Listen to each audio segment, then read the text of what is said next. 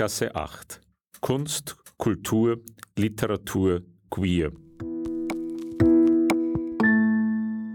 Ja, heute ein kleiner Jahresvorblick. Unser Leben, unsere Themen. So hat Löwenherz seine Verschlagwortung überschrieben. Wir lesen, wir bei Löwenherz lesen, schauen und hören seit über 25 Jahren Bücher, Filme und CDs für unser Sortiment.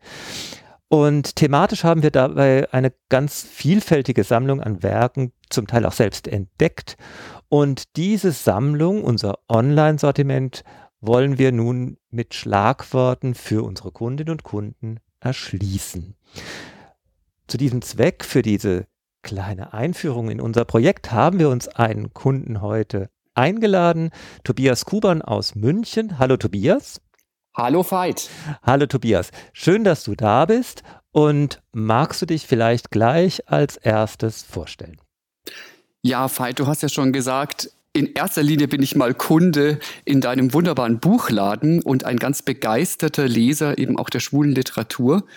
Ähm, bin froh, dass ich heute dabei sein kann. In meinem echten Leben bin ich Psychiater und Psychotherapeut. Ähm, das heißt, ich rede viel. Vielleicht muss ich ein bisschen aufpassen, dass ich nicht zu viel rede.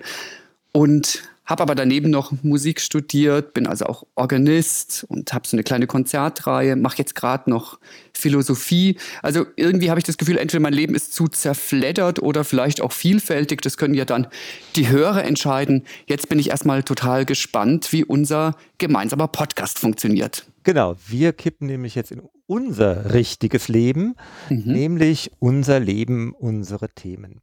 Wir haben das Ganze in Sortiment, äh, äh, das, wir haben diese ganzen Themen in Gruppen ge, äh, gemacht, äh, eingeordnet. Das ist ein bisschen äh, ja, willkürlich auch, aber so ein bisschen so eine Ordnung, Lebenslagen, Zeiten, Personen, Motive, Genres, Länder oder sonstiges.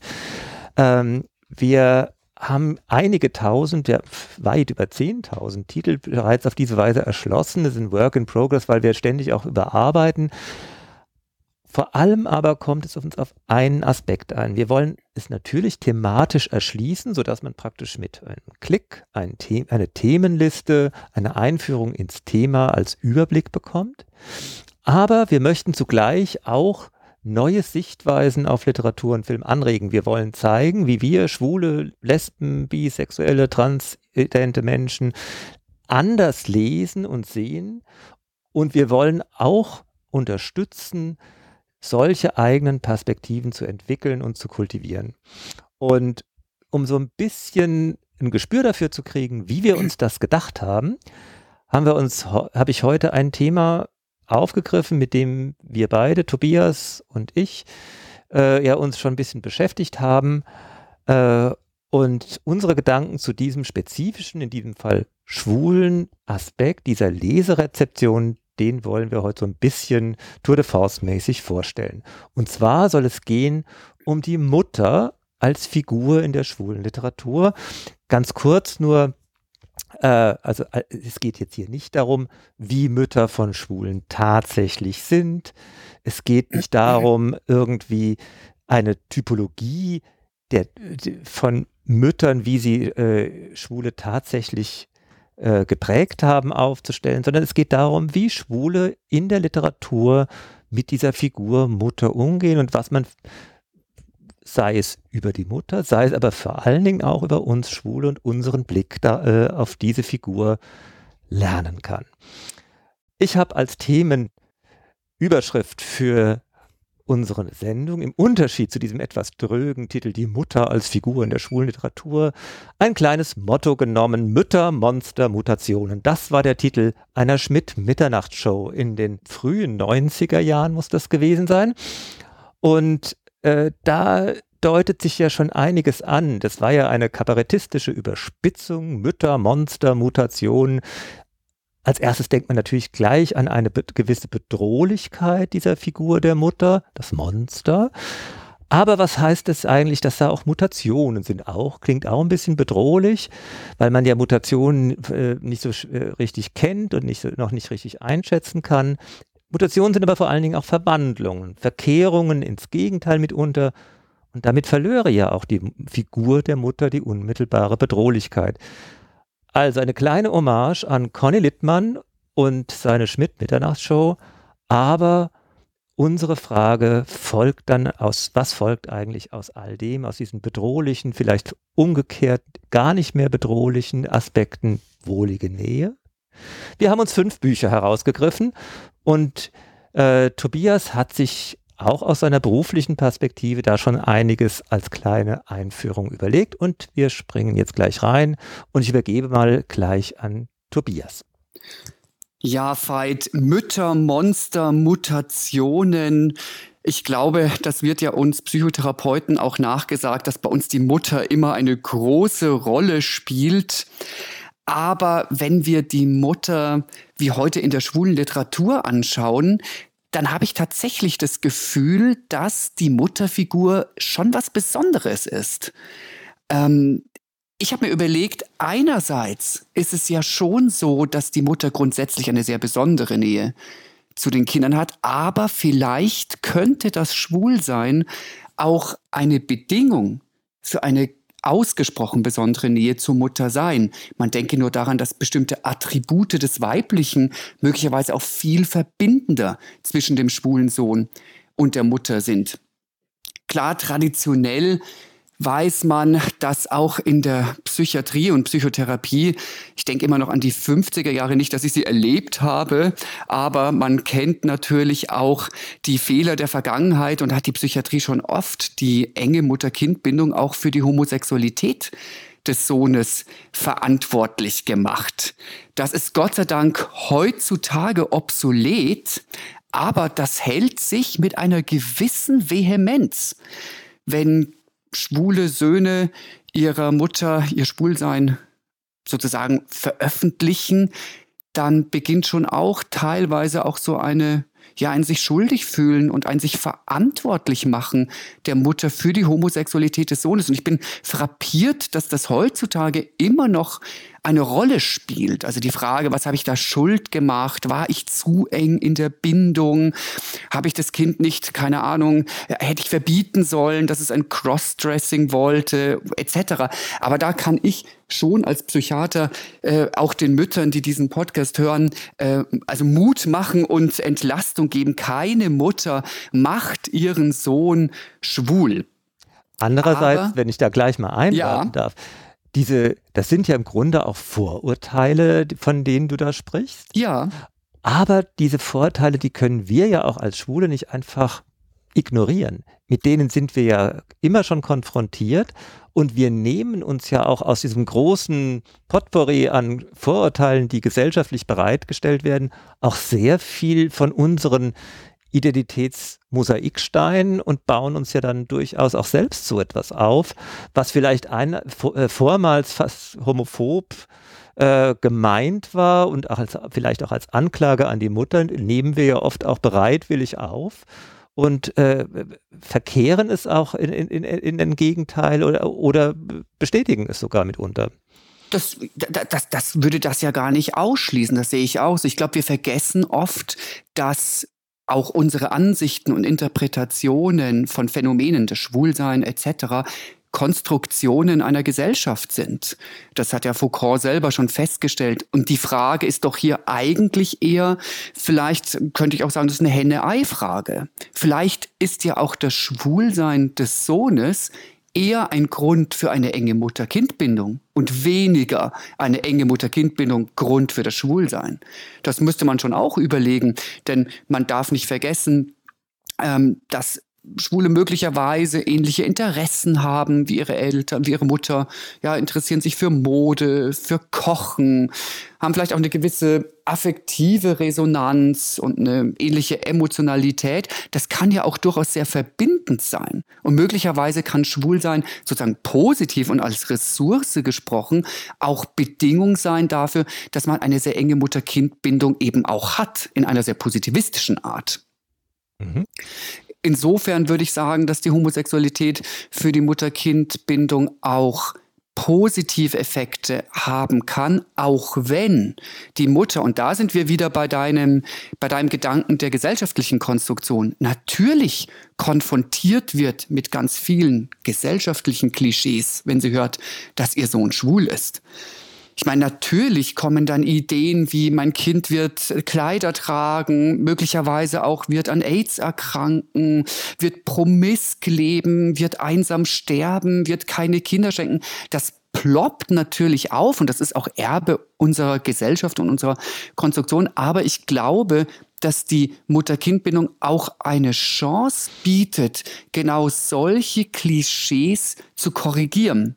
Und wenn wir uns heute über Literatur unterhalten, in denen ja schwule Autoren über ihre Mutter schreiben und eher über ihre Projektionen der Mutter schreiben, dann sind es ja nicht nur das kann ich ja schon mal vorausgreifen, elende Projektionen, sondern das sind Flächen, in denen durchaus sehr viel Ressourcenhaftes über diese Mutter-Kind-Bindung gesagt wird.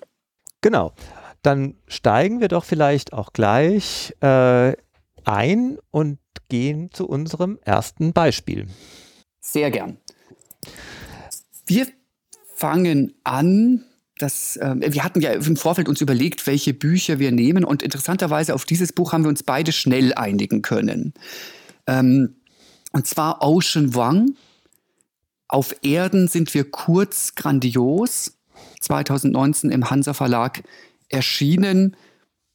Das ist mit 240 Seiten auch schnell gelesen, aber man sollte es nicht schnell lesen. Dazu wirst du ja auch noch was sagen, warum man es nicht schnell lesen sollte. Es ist ja mittlerweile in, so viel ich weiß, über 30 Sprachen übersetzt. Und Ocean Wong ist ein Autor, der aus Ho Chi Minh City stammt und dort auf einer Reisfarm aufgewachsen ist. Und er ist ein Auswanderer. Er hat eine typische Auswandererbiografie, ist 1990 dort nach äh, USA ausgewandert, wohl mit sechs weiteren Verwandten war dann ein Jahr davor aber noch auf einem Flüchtlingslager auf den Philippinen. Also hatte durchaus einiges durchgemacht und hat danach möglicherweise so ein bisschen amerikanischen Traum gelebt, hat dann englische Literatur studiert am Brooklyn College und Lyrik äh, an der New York University. Er ist ein offen schwul lebender Autor. Ich habe auch noch rausgekriegt, ein praktizierender Zen-Buddhist, was ich sehr spannend finde, und ist ja wohl zunächst als Lyriker ähm, bekannt geworden. Und ich habe auch gelesen, er hat ganz viele auch sehr renommierte Preise bekommen, den T.S. Eliot Prize und er hat 2016 wohl die Wahl in die 100 führenden globalen Denker geschafft. Und immerhin hat BuzzFeed Books ihn zu den 32 essentiellen Asian American Writers gezählt. Heute ist er Professor an der University of Massachusetts. Also ich glaube, dass uns dieser Autor möglicherweise was zu sagen hat. Das denke ich auch. Wie gesagt, wir hatten, also wie du gesagt hast, wir haben uns auf den als ersten auch ganz schnell geeinigt. Und zum, äh, bevor ich groß auf den Inhalt des Buches mal zu sprechen komme, äh, möchte ich noch was zu seiner Lyrik sagen. Es gibt mittlerweile auch seinen Gedichtband Night Sky with Exit Wounds äh, auf Deutsch. Nachthimmel mit Austrittswunden heißt er. Mhm. Und man merkt es diesem Buch an. Es ist außer, dass es ein unglaublich spannender und vereinnahmender Plot ist, steckt in diesem, in der ganzen Sprache, in seiner Erzählführung, aber auch in seiner Wortwahl eine ganze Poetologie.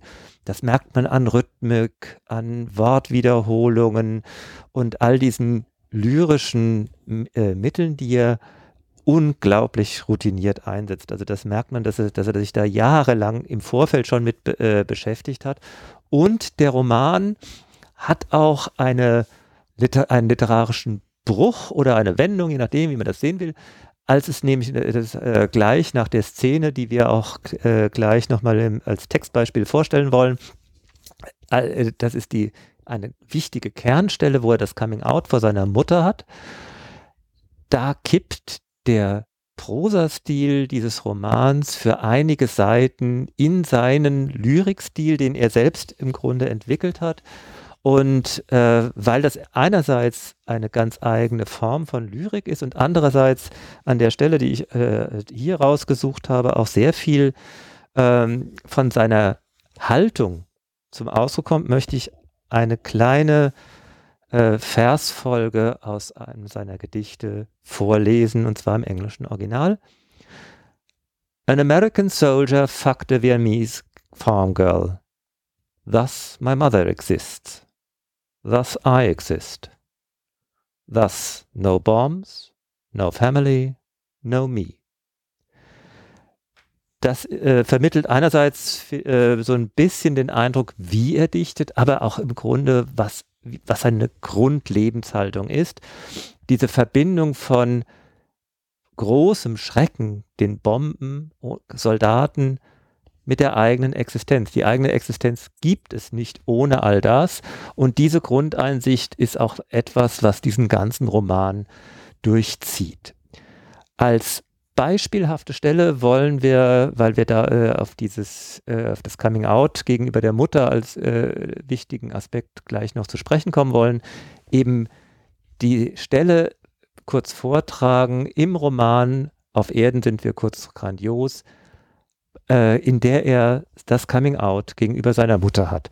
Um eins noch kurz zu verstehen, die Mutter nennt ihn immer Little Dog, sie nennt ihn nie beim Namen, sondern Little Dog, kleiner Hund, weil es ist ein kleiner vietnamesischer Aberglaube, man soll die Kinder besonders eklig benennen, damit die bösen Geister sie nicht holen. Kurz zum Inhalt des Buches. Das Buch ist äh, ein vom Genre her Coming-of-Age-Roman. Äh, er beschreibt darin seine Kindheit, seine Jugend, Pubertät, sein frühes Erwachsensein, wie er sich selbst äh, darüber im Klaren wurde, dass er schwul ist, seine erste Liebe, seinen ersten Sex, sein Coming Out, insbesondere gegenüber der Mutter. Es hat auch vom Genre her ein bisschen was von französischer Bekenntnisliteratur. Also es ist auch eine große sich Selbstvergewisserung, was hat es mit mir eigentlich auf sich? Und ganz wichtig ist noch ein Aspekt, die literarische Fiktion dieses Buches. Es ist in der literarischen Fiktion ist das ganze Buch ein Langbrief an die Mutter. Es ist so konzipiert, als ob der Sohn Ocean Wang an seine Mutter das alles schreibt. Und er spricht sie auch immer direkt an. Was allerdings den, äh, den ersten großen Bruch auch schon markiert, denn die Mutter wird diesen Brief nie lesen können. Sie ist Analphabetin. Und so ist natürlich alles schon angedeutet, dass äh, es auch, wenn es eine Ansprache, eine Anschrift an die Mutter ist, sie aber so gar nicht erreicht werden wird. Und all das sind natürlich äh, Rahmenbedingungen, die dieses Buch äh, immer wieder zum Innehalten äh, äh, bringen beim Lesen und dass man irgendwann denkt, was, was heißt das jetzt eigentlich, wenn das so dargestellt wird und die, nicht einfach nur diese Geschichte erzählt wird. Wir springen aber jetzt genau an eine der Kernstellen, nämlich an die Situation, an der Ocean gegenüber seiner Mutter sagt, dass er schwul ist. Die beiden sitzen in einem Diner und das geht dann so. Und dann sagte ich dir die Wahrheit. Es war ein trüber Sonntag. Den ganzen Morgen hatten dunkle Gewitterwolken am Himmel gehangen. Einer dieser Tage, an denen, wie ich hoffte, womöglich leicht über die Bindung zwischen zwei Menschen entschieden werden konnte. Das Wetter war so trostlos, dass wir, du und ich, uns deutlich sehen würden, ein vertrautes Gesicht, das der düstere Hintergrund leuchtender hervortreten lassen würde, als wir es in Erinnerung hatten. Im hellen Dunkin' Donuts dampften zwei Tassen schwarzer Kaffee zwischen uns. Du starrtest aus dem Fenster. Regen peitschte die Straße entlang, als die Autos vom Gottesdienst in der Main Street zurückkehrten. Die Leute mögen heutzutage wohl diese SUV-Dinger.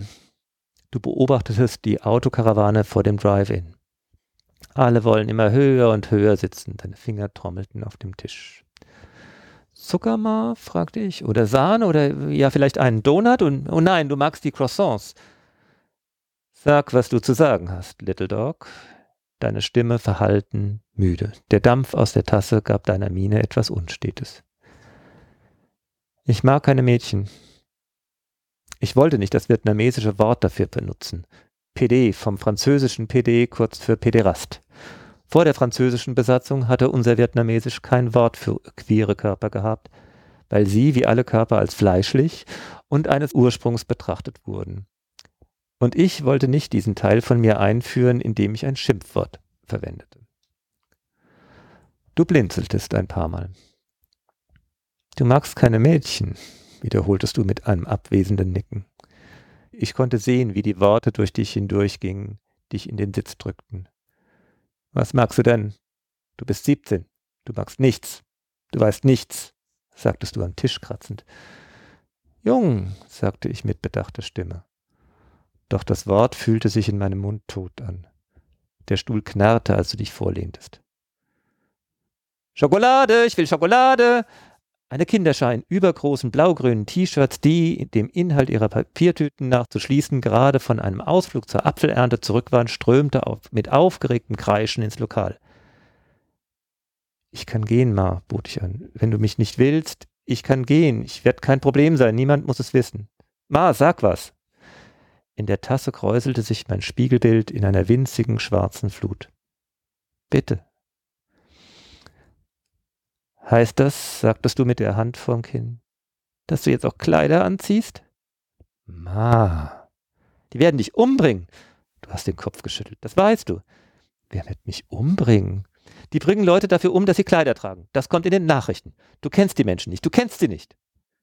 Ich nicht, Ma, versprochen. Schau, ich habe doch vorher auch nie eins getragen, oder? Warum sollte ich jetzt? Du startest die zwei Löcher in meinem Gesicht an. Du brauchst nirgendwo hinzugehen. Es gibt nur uns zwei, Little Dog. Ich hab sonst niemanden. Deine Augen waren rot. Die Kinder am anderen Ende des Lokals sangen Old MacDonald hat ne Farm, ihre Stimmen, ihre sorglose Begeisterung schrill.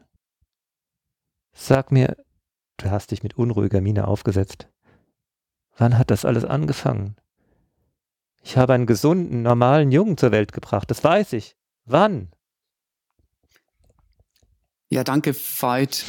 Und ich finde, wenn du das liest, erinnere ich mich wieder an meine Leseerfahrung dieses Buches, die überwältigend war. Deswegen finde ich, sollte man das Buch eben auch nicht so schnell lesen, denn es treibt einen manchmal die Tränen in die Augen, wie ja, wie zauberhaft und verzaubert ganz alltägliche Situationen geschildert werden. Und hier dieses Coming Out finde ich einen ganz berührenden Punkt ich habe da drüber geschaut und kann natürlich nicht anders, als manchmal so ein bisschen therapeutisch auch über solche Sachen zu schauen. Und ich finde, da fällt ja einiges auf. Die Mutter reagiert ja interessanterweise auch wirklich auf das Coming Out erstmal so, dass sie bestimmte Klischees erwähnt. Ja, du wirst Kleider tragen, du wirst umgebracht, du kennst die Leute nicht. Ähm, also da zeigt sich auch schon eine ganz große Angst der Mutter aufgrund ihrer sozialen Konstruktion. Ich habe mich aber gefragt, er will es ja seiner Mutter sagen. Also ich glaube, dass dieses Coming Out ja was ganz Wichtiges ist, auch bei in, in einer schwulen Biografie vielleicht auch das Coming Out der Mutter gegenüber. Aber eigentlich kann man sich ja schon fragen, ob eine Mutter das wirklich wissen muss, dass ihr Sohn schwul ist. Also ja. es ist ein Bedürfnis, aber ich frage mich das schon. Was sagst du dazu? Ja, das ist eigentlich ist das genau die Frage, die diese Stelle ja auch aufwirft. Einerseits, er hat ja etwas Flehentliches äh, und zwar gar nicht mal, äh, dass sie ihn akzeptiert. Das ist ja gar nicht sein Punkt. Sein Punkt ist ja, sie soll irgendwas sagen, seinetwegen genau. ihn auch verstoßen. Aber sie, sie muss er, er muss äh, erkennen, dass sie es registriert und verarbeitet hat. Also einfach es nur an den Kopf zu werfen, hätte auch offenbar nicht gereicht. Sag was mal, ist ein ganz wichtiger Satz. Sie muss irgendwie drauf reagieren äh, und er ist gewappnet, dass er, dass er verstoßen wird. Ja, Aber sie muss, sie muss sich positionieren und das scheint für ihn der ja sehr emanzipierte äh, Gestalt, äh, der ein sehr emanzipierter Mensch ist, der auch sehr viel Gedanken sich gemacht hat, der auch schon genau weiß, was mit ihm los ist, was er vom Leben erwarten äh, will und vor allen Dingen auch nicht erwarten will. Aber da gibt es offenbar kein Vorbei. Die Mutter muss Stellung beziehen. Das ist schon sehr auffällig, oder? Und es zeigt doch vielleicht auch, dass das Coming Out keine Einbahnstraße ist. Es geht an der Stelle meines Erachtens gar nicht so sehr um einen Informationstransfer über eine sexuelle Orientierung, sondern vielleicht kann man es so ein bisschen größer machen. Es geht um die Ausbildung einer Identität. Und die Identität bildet sich ja nicht ins Blaue aus, sondern braucht die Resonanz. Deswegen bittet er, gib mir irgendeine Resonanz. Und eigentlich auch, wenn man so den, den Subtext sagt, er sagt auch, und wenn du mich verstößt, Genau. Aber reagier darauf. Genau, das ist, finde ich, auch äh, wirklich ein ganz interessanter äh, Aspekt, der hier eben auch eben auch sehr einfühlsam äh, geschildert wird. Er, Im Grunde ist es ja nicht nur einfach zur Kenntnis gebracht, sondern an dieser Stelle wird er im Grunde zum schwulen Sohn oder vielleicht sogar zum schwulen Mann. Es ist fast wie so eine Art Ersatz für einen Initiationsritus, weil er hat ja vorher schon seine erste Affäre gehabt, er hat seinen mhm. ersten Sex gehabt, er war verliebt und hat aber das auch wieder distanzieren können. Da ist er im Grunde mit allem durch. Und er könnte sich eigentlich äh, ganz leicht auch vertschüssen und irgendwo hingehen, Großstadt, offen schwul leben und alles äh, hinter sich lassen und es wäre ihm alles egal. Aber das kann er nicht. Für ihn ist das hier ein, ein ganz elementarer Punkt. Und äh, im Buch wird es eben auch nochmal dadurch äh, untermauert, dass eben nach diesem, dieser Szene dieser große Bruch kommt, er kippt in seine Lyrik mhm. Und danach kann er, oder kann er, äh, tut er, er lebt als schwuler Mann. Und ja. Da, ja. Ja, ich, das, da hast du recht. Ich, mir ist noch eingefallen, wo du das gesagt hast, als Initiationsritus. Ich glaube, der wäre auch missverstanden, wenn man ihn als nicht gelungen ansehen würde, wenn die Mutter es beispielsweise nicht gut heißt dass der Sohn schwul ist. Ich bin gar nicht so sicher, ob es in erster Linie darum geht, in dieser Form sofort eine Akzeptanz zu bekommen, nee, sondern ich glaube, es geht darum, eine Reibung zu bekommen und überhaupt eine Reaktion, eine Responsivität. Genau. Und es ist eigentlich, man kann sich ja auch fragen, äh, ist das jetzt eine Zumutung an die Mutter? Weil es ist ja offenkundig ein Bedürfnis des schwulen Sohnes. Umgekehrt äh, ist uns ja bei unseren Vorgesprächen auch aufgefallen, die Mutter hat ja eine, äh, genau durch diese Funktion, äh, dass sie diese Reibung bieten muss, diese Resonanz äh, darstellen soll, die von ihr erwartet wird, sie hat eine große Macht. Äh, offenkundig hat die Mutter als Figur, ob als reale äh, Frau, steht das ja immer dahin, wir reden ja von einer literarischen Darstellung. Offenkundig wird der Mutter als Figur eine sehr große Macht zugesprochen und diese Macht ist ja etwas, äh, was wir im Grunde noch viel stärker explizit in einem zweiten Roman finden, den wir uns für unsere kleine Vorstellungsreihe vorbereitet haben. Das zweite Buch, das auch sehr lesenswert ist und das wir rausgesucht haben, ist aus dem letzten Jahr. Es ist von Jürgen Bauer und es heißt Porträt aus dem Septime Verlag. Ähm, Jürgen Bauer ähm, ist ein Autor aus Wien. Ich glaube, man darf sagen, dass er 81 geboren ist. Er hat Theaterwissenschaften studiert, aber ist da auch rumgekommen, nicht nur in Wien, sondern in Amsterdam, in Utrecht und hat sich dann, was man meines Erachtens auch in dem Buch merkt, auf das jüdische Theater spezialisiert. Ähm, hat dazu auch wissenschaftlich äh, gearbeitet. Aber ich finde, das Theaterhafte, wir kommen ja da noch drauf, das ist schon sehr stark spürbar in diesem Buch.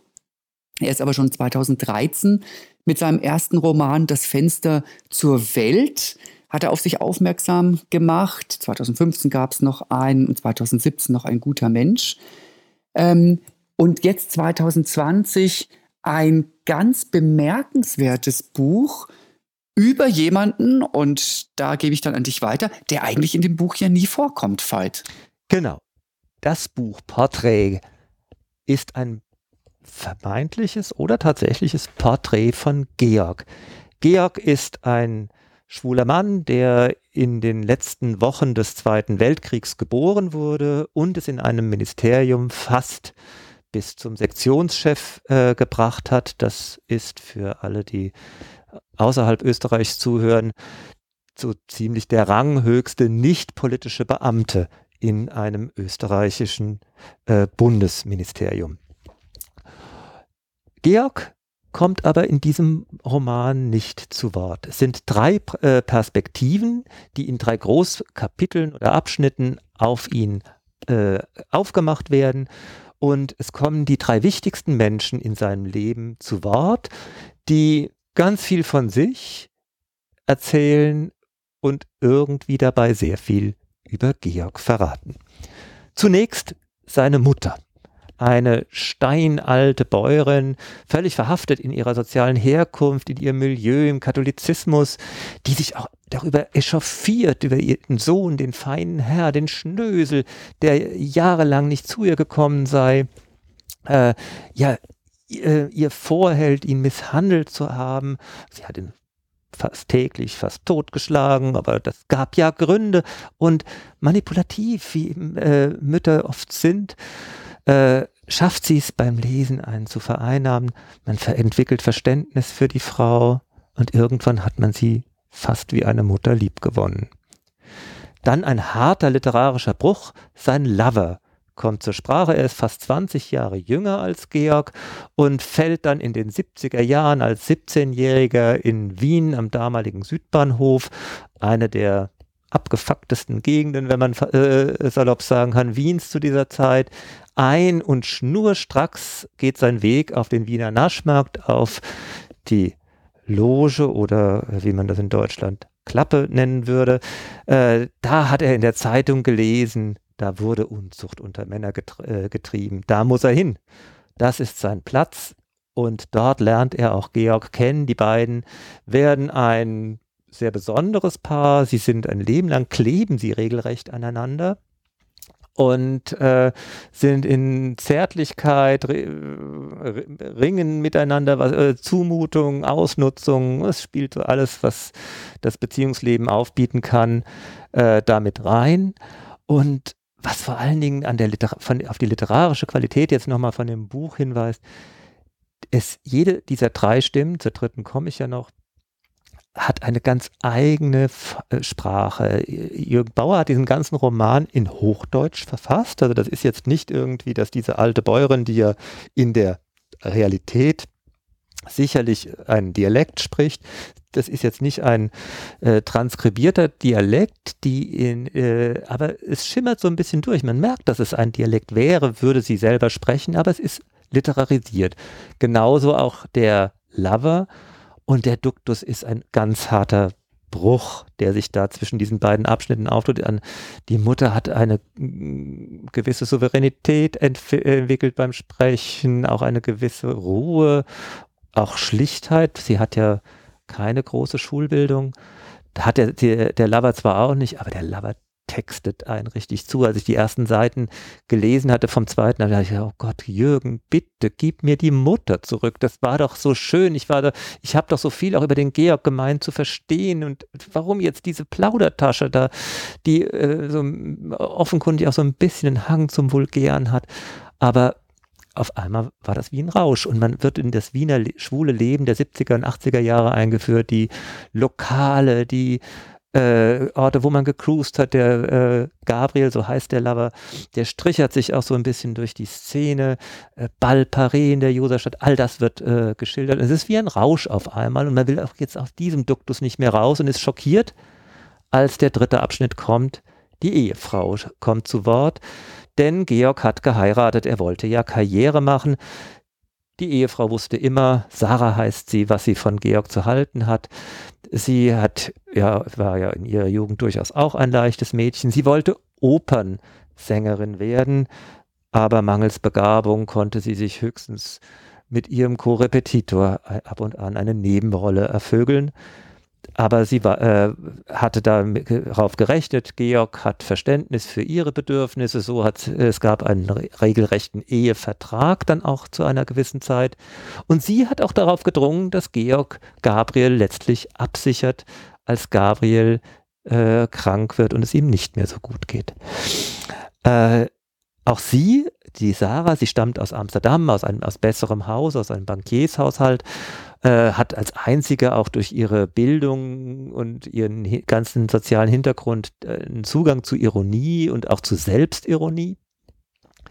Sie hat auch wieder einen ganz anderen Duktus, ein, einerseits gebildeteren, feineren, aber auch ein bisschen fast schon ordinäreren, derberen Zugang in all dieser Feinheit als der, selbst der Gabriel, der ja als Stricher auch nichts anbrennen lässt.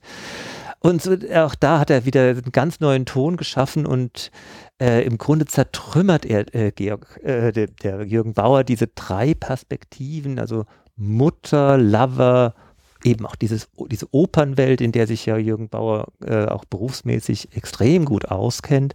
Drei Grund, äh, Elemente für die, Selbstinszenierung vieler Schwuler. Und aus diesen Trümmern erwächst im Grunde ein neues, schönes Bild. Äh, sehr eigenartig auch alle vier, ja, die drei Perspektiven gebenden äh, Figuren und der Georg selber, alle vier sind keine Sympathieträger. Und doch ist man gepackt von diesen vier, äh, vier Leuten und kann dann an einer gewisser Stelle auch gar nicht mehr aufhören.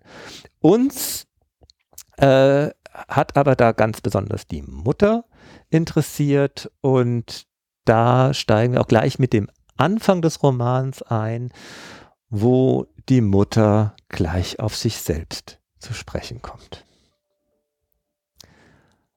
Was glaubst du eigentlich, wer du bist?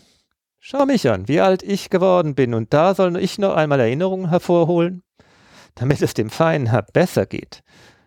Du hast nichts mehr mit mir zu tun haben wollen, und jetzt soll ich mich bemühen und mir was zusammendenken von früher. Ich werde dir schon sagen, wer du bist. An meinen Sohn, an den kann ich mich schon noch erinnern, auch wenn ich auf die 90 zugehe. Seinen Sohn vergisst man nicht. Und wenn ich was erzähle, dann nur aus einem Grund.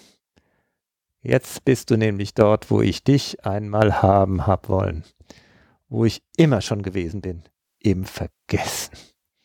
Wer denkt denn jetzt noch an dich? Doch nicht deine studierten Freunde. Jetzt denkt nur mehr ich an dich, die, die du zurückgelassen hast. Freilich, es reden auch andere, zerreißen sich das Maul, aber das hat nichts zu sagen, hörst du? Die kennen dich nicht, nicht wirklich. Erzählen soll ich, hat sie gesagt, deine Frau. Und natürlich erzähle ich dir was. Ich hab dich ja immer noch lieb. Bin immer noch deine Mutter weit bevor du weiterliest, du hast ja gesagt, dass es keine Sympathieträger sind. Und ich muss jetzt überlegen, ob ich da so zustimme. Es stimmt, aber irgendwie wachsen einem die Figuren schon irgendwie ans Herz. Ja, das ist Man ja ist genau das. Das ist ja das, das, das, äh, was einen fesselt. Ja. ja, sie sind objektiv keine Sympathieträger, aber man mag sie, ja, also und zwar ganz unterschiedlich. Es ist nicht einfach so eine schmalzige Vereinnahmung, die er da aufbaut, man ist ihnen irgendwie furchtbar nah, ne?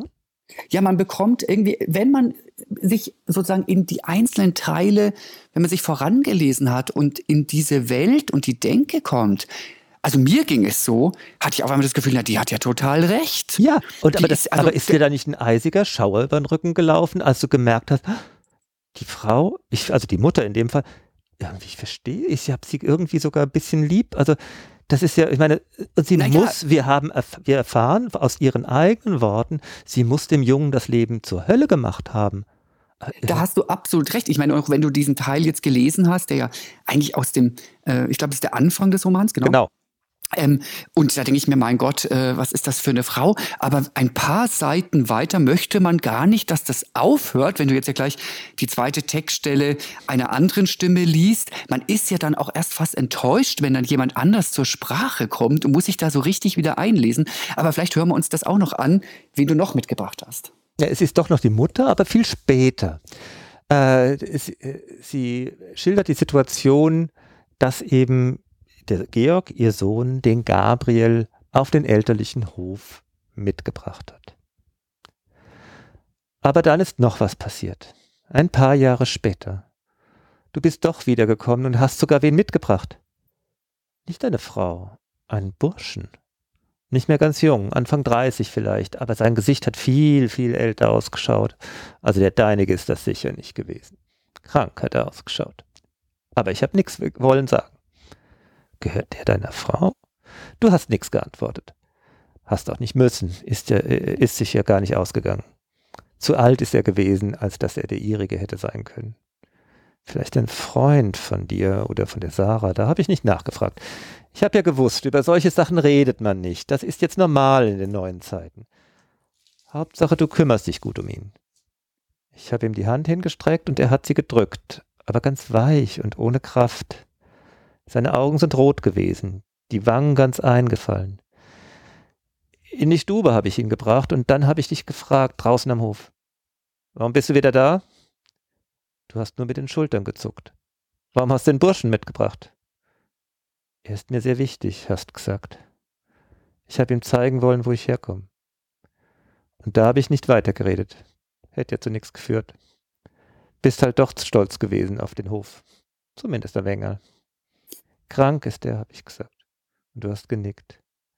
Na, dann peppeln wir ihn auf. Und das ist ja eigentlich eine ganz anrührende Szene. Die Mutter, die ja eigentlich im Laufe des Romans jetzt kein für mich erkennbares Verstehen oder Verständnis ähm, über die Lebensweise des Sohnes gezeigt hat, greift sozusagen den Sohn an, aber nicht direkt, sondern über den Liebhaber, der offensichtlich krank ist. Man vermutet, dass er möglicherweise HIV-positiv ist, aber über diesen Liebhaber zeigt sie etwas, was sie dem Sohn möglicherweise gar nicht zeigen kann. Das hat mich sehr angerührt, Veit. Ja, extrem anrührend. Er ist in der Tat HIV-positiv, wie man das aus seiner eigenen Stimme dann später erfährt. Äh, aber es ist ja, wenn, wenn man den Text jetzt einfach nur diese, diesen kleinen Absatz so nimmt, objektiv sagt sie ja auch das Gegenteil. Sie erst, sie redet sich ja im Grunde erstmal frei. Sie äh, hat gehört ja zur Sarah, ist es ein Freund? Äh, der deinige kann es nicht sein, ein Freund. Und indem sie diese ganzen Dinge abstreicht, merkt man ja äh, dann in Wahrheit, sie weiß genau, was Sache ist. Es ist der Lover des Freundes und sie kann es nicht sagen. Sie kann, ja. sie kann es nur abstreiten. Sie kann äh, sie, sie baut sich selbst tausend von Möglichkeiten auf, was das alles sein kann, weil sie nicht unmittelbar zärtlich und zu, äh, zu, ihrem Sohn oder gar zu diesem äh, Lover als Lover sein kann, aber sie ist sehr, sehr zärtlich und nicht nur dieses eine Mal zu dem äh, Liebhaber ihres Sohnes, den sie von dem sie ganz genau weiß, was für eine Rolle dieser Gabriel für ihren Georg spielt. Ja, die Mutter, die ist ja, also um es mal so zu sagen, die hat ja, ich wollte fast eine Bauernschleue sagen, aber die kriegt ja mit, was passiert. Und deshalb, wenn man nochmal zu deiner Aussage, ja, dass es eigentlich keine Sympathieträger sind, der einzige, der für mich bis am Ende des Romans tatsächlich kein Sympathieträger geworden ist, ist der, der nie auftritt, nämlich Georg. Denn er ist ja auch sprachlos. Er sagt ja auch nur, er ist mir wichtig, aber er hat ja auch in keiner Weise den Mut, mit seiner Mutter da offen zu sprechen. Aber da würde ich sagen, da muss man den, äh, für Georg muss man den Rahmen, äh, Roman im Ganzen nehmen. Für mich war dieser Roman schon in, in seiner Gänze ein sehr anrührendes, und fast eher positives Bild einer Klemmschwester, die ja vom Zugang des emanzipierten Schwulen, der ja in der Mehrzahl auch zu den Lesern dieses Romans gehören wird, äh, eigentlich ein schlechtes Image hat. Ja, man ist ja nicht mehr verklemmt und man ist ja schon gar nicht in exponierter Stellung. Das hat ja auch was Feiges und was weiß ich alles, was ja auch alles stimmt. Aber irgendwo als Mensch kriegt man schon sehr viel von Georg mit und eben weil man die anderen drei ja in ihrer Brechung, in ihrem auch Unrecht, das sie über sich selbst oft haben, erkannt hat, weiß man auch selber, ja, der Georg, natürlich kann er nicht über seinen Schatten. Aber wir sind ja bei der Mutter und da, wir sind hier auf äh, diese Stelle ja auch gekommen, weil die Mutter offenkundig ja eine enorme Macht, gerade auch über mhm. ihren schwulen Sohn hat.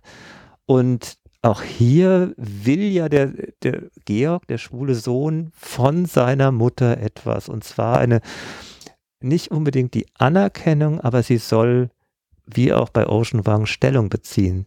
Und so bringt er seinen Lover mit. Und die Mutter versichert ihnen jetzt nicht ich halte zu dir, ich kümmere dich auch, ich akzeptiere, dass du einen schwulen Freund hast. Sie sagt nichts und peppelt ihn auf. Ja, und deswegen, also ich, ich komme da gar nicht umhin. Ich bin tatsächlich ein Fan dieser Mutter in diesem Buch. Auch wenn sie tatsächlich ihre, du hast es ja angedeutet, ihre wirklich sehr schwierigen Seiten hat, ihre Erziehungsmethoden. Aber dass sie sich da nochmal so vielleicht bewegen kann und ihn da aufpäppelt und dem Sohn das zeigt, finde ich schon spannend. Ein Punkt vielleicht, weil du ja sagst, ähm, die Reaktion der Mutter auf die Art und Weise, wie der Sohn ist. Wir wissen ja überhaupt nicht, wie Georg ist in diesem Roman. Und auch wenn wir über ihn sprechen, bleibt es ja eine Projektion. Wir haben ja Georg selber nie kennengelernt im engeren Sinne. Und deswegen fand ich ja den Roman auch dahingehend spannend, weil ich mir dann schon überlegt habe, inwiefern man die Identität eines Menschen überhaupt erfassen kann und ob es nicht immer nur Konstruktion bleibt. Das ist ja auch sozusagen der, der, das, äh, der programmatische Titel Porträt mhm. weist ja auch genau auf diesen äh, Ansatz hin, den verfolgt Jürgen Bauer auch ganz explizit. Das, äh, das war auch seine Absicht, dieses Problem, diese oder diesen Umstand unseres Lebens, unserer Umweltwahrnehmung, auch unserer Wahrnehmung von Menschen mhm. darzustellen. Und was aber auch eine ganz äh, schöne Sache ist, die dabei rauskommt, das Buch besteht ja wesensmäßig nur aus Worten, aber die haben offenkundig ihre Grenzen. Und ganz oft scheint es doch äh, so zu sein, dass viel mehr über die Geste, über eine fast schon symbolhafte Handlung äh, äh ausgedrückt und bewirkt wird, äh, wie über ja, die, das äh, zum Beispiel der, den Zuspruch, ich werde immer zu dir stehen, du bist äh, mein, äh, als, ich werde dich als schwulen Sohn äh, immer lieben und akzeptieren. Äh, dieser Zuspruch fällt natürlich so nie, aber ähm, diese kleinen Gesten, auch wenn sie für, wenn man sie im Grunde als verklemmt, vielleicht sogar verlogen denunzieren könnte, sie sind es nicht. Sie sind doch eigentlich unglaublich zärtlich und aufrichtig. Du hast recht, also da würde ich dir beipflichten. Klar, Worte haben ihre Grenzen, aber, und da würde ich jetzt vielleicht sogar den Schritt zum nächsten Roman machen, Worte haben nicht nur ihre Grenzen, sondern sie haben auch ihre Macht. Ja, Tobias, du hast jetzt auch schon auf die Grenzen des Wortes hingewiesen. Und das sind natürlich auch die Grenzen unserer eigenen Worte, weil äh, der nächste Roman, den wir herausgesucht haben, zeigt eigentlich, wie wichtig das Wort ist und äh, dass man da gar nicht äh, die, die Geste alternativ einsetzen kann. Doch für heute ist die Sendezeit zu Ende und die Betrachtung, die Mutter als Figur in der schwulen Literatur wird uns doch auf ganz andere Dinge bringen als das, was wir jetzt besprochen haben. Macht spielt zwar weiter eine große Rolle, aber wir werden auch sehen, wie das Wort sehr viel Bedeutung erreicht und dass es selbst, wenn die Mutter ganz anders ist als diese Mütter, die wir jetzt vorgeführt haben, dass auch sie für den Schwulen eine lebenslange Zumutung bleibt. Aber bevor wir das tun, müssen wir uns jetzt selber das Wort entziehen und hören uns in der nächsten Sendung. Genau. Danke, Tobias, dafür, dass du auch diesmal äh, schon dabei warst und bis zum nächsten Mal. Danke, tschüss.